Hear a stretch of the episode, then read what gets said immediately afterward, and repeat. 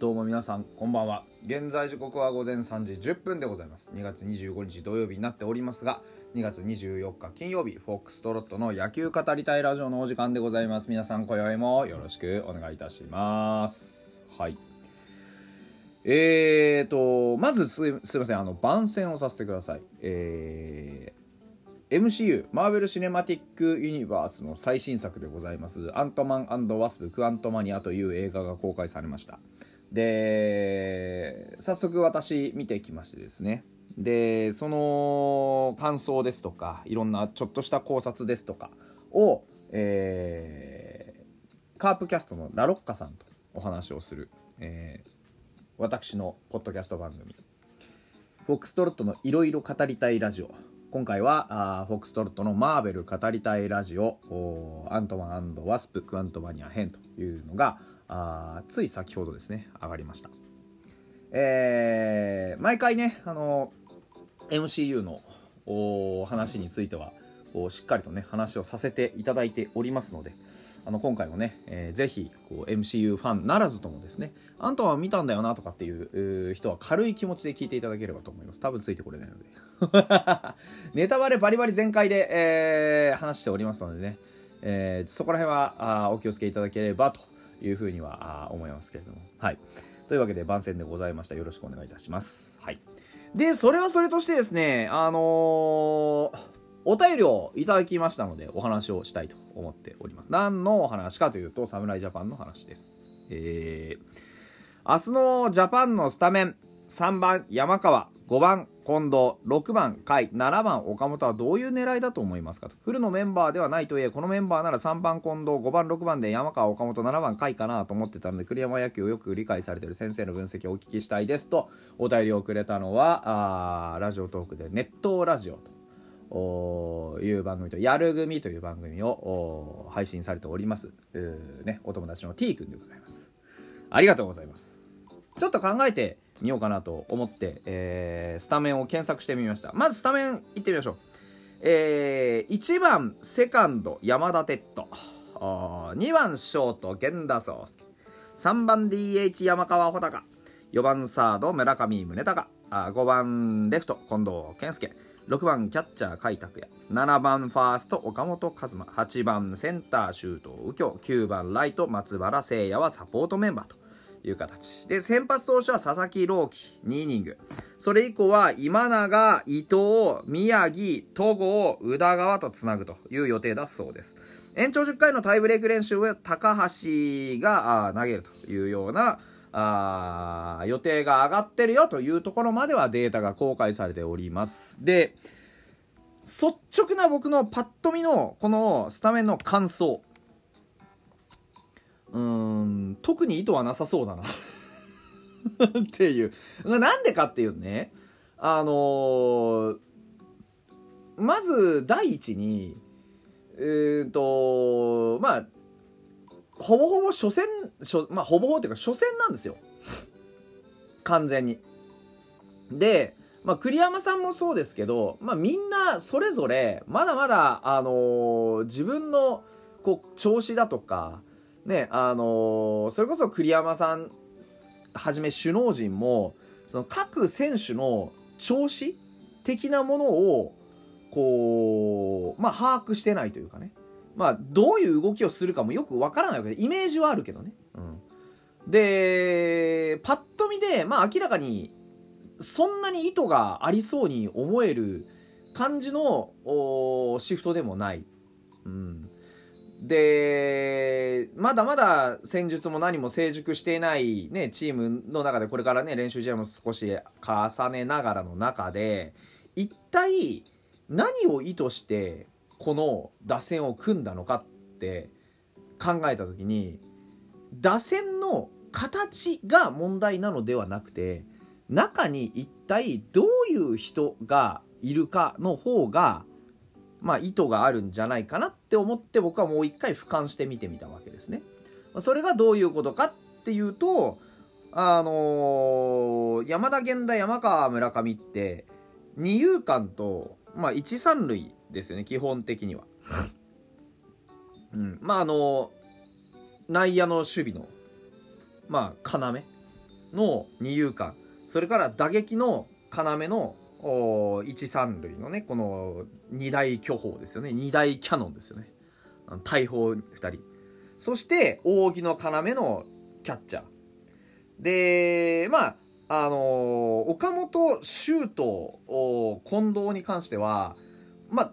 外野やるとかやらないとかって話も含めてまあスタメンの可能性もあるメンツですし、えー、何が言いたいかっていうとあの多分調子確かめたいだけじゃないかなっていう鳴らしじゃないけどなような気がします。それでもこの打順の流れに意味を持たせるのであればまあ3人で切れる打線かなっていう、うん、要はあのー、山田源田山川村上近藤甲斐岡本修斗松原っていう切り方をする打線もしくは、まあ、その 3, 3人の切り方に何の意味があるのかって言われると、まあ、例えばあね、山田源田山川は普通になんかこうクリーンナップ気味というかねこれで多分試合を決めれる3人ですよね。で村上近藤甲斐はまあ甲斐はちょっとどうか分かんないけど村上近藤はまあ出塁率だったりあのー、なんて言うんでしょうその打率だったりって言ったところでやはりまあなんて言うんでしょう計算の立つメンツ。でまあ回をどう捉えるかっていうところはまあまあまあって感じですけど回はどうなんでしょうね。僕回をここに置くことの意味って、まあ、多分つなぎだと思ってるんですよ。だから山川あ山川村上近藤っていうところの並びを中心に考えた時に、ね、山田源田とつなぐことによって、まあ、山川で決めれる。村、ね、山川で打ち漏らしても村上で決めれる。村上で打ち漏らしても近藤が出る、うん、で近藤が出たなら甲斐がつなぐ。甲斐つないだらおそらく得点圏で岡本に回ってくる。うん、で岡本に回ってきて岡本がまあどうなるか分かんないけど岡本岡本が普通にえー、打ったりなんだり噛んだりすると今度はシュートっていうなんか足の速いややこしいのが出てくると。いうようなイメージかなと。打線の流れで言うとまあとにかく真ん中の村上あ山川村上近藤がやりたいだけのようにも見えるしっていうことをいろいろ考えました、うん、ただ僕はパッと見この並びだったらそんなに栗山さんとして打順に意図は込めてないかなっていうふうにも思います。うん、だから打順に意図を込めない代わりにこの何て言うんでしょうそのメンツに意図を込めたというかねまず真っ先にこの二遊間の調子を確認したいじゃないですか。でその試合感みたいなもの当て感とか内感とかそういったものに慣らしておきたいようなイメージ。うん、で山川村上近藤っていう、まあ、打線の核を担える子たちに関しても当然ですけど鳴らしをしておきたいし調子を確かめておきたいそうやって考えたら当然ですけど扇の要たる甲斐拓也の調子を確かめないわけにはいかなくなって。であと残りはあのー、例えばおあのねえー、山川村上のどちらかがあんまりちょっと調子良くないなってなった時には岡本が代わりに出てくるわけでしょ？で逆にそのね今度はえー、近藤ですとかあ岡本っていった、まあ、外野をやるかもしんないねって言われている、まあ、近藤は外野だけど岡本もなんかねやるとかやらないとか話あったじゃないですか。でそういう子たちが調子いい悪いっていうのを見極めることができたんだったらあのー、シュートも見極めておかないとバその外野のバックアップなのか、まあ、レギュラーなのか分かんないですけどっていうところを考えるとまあ打席を与えておく必要があるんじゃないかとかそういうことかなと思います。で、栗山さんがもし打線に意図を込めるんだったらもっとはっきりやるんで、というふうに思います。例えば、ね、2番、誰々みたいなね、2番に大砲を置くとか、でもこれ、1番、2番、3番って、まあまああり得る流れじゃないですか。ね。だって4番村上はまあまあ決まってるでしょだって三冠王なのでも、ね、山川だって二冠王ですよ。で、ね、別にあのー、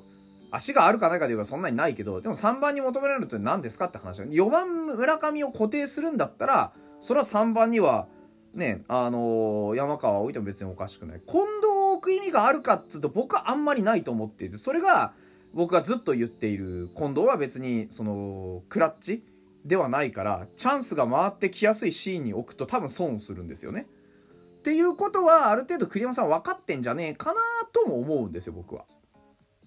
うん、だから何て言うんでしょうその選手の特性を捉えた上で、えー、何を考えるかっていうところで言うとそこまでこの打順に意味は込めてないようにも思えるなっていうのが本音のところかなっていう僕はそんな感じです。うん、まあ確かにあの栗山さんのね言うこととかあ考えることはある程度わかるというかねそういう自負がありますがであるがゆえにこの打線にはそれほど意図は感じないかなただあのこのメンバーなら、まあ、3番に近藤5番6番山川岡本で7番甲斐かなって思ってたんですけどそれはそれで面白くないんですよ 栗山さん的に。3番近藤ハマってないのが多分分かってんじゃねえかなっていう気はしますけどね。うん、まああの一概にこれが正解だっていうわけじゃないですけどなんとなくそこまで深く何かこう動かしたい打線をこういう風にしたいっていう意図があるようにはあまり見られないかなっていうようなまあ実際動いてみてどうなるかっていうところはあるとは思いますけどね。というわけで、えー、本日はその侍ジャパンの打線の話でございました。また明日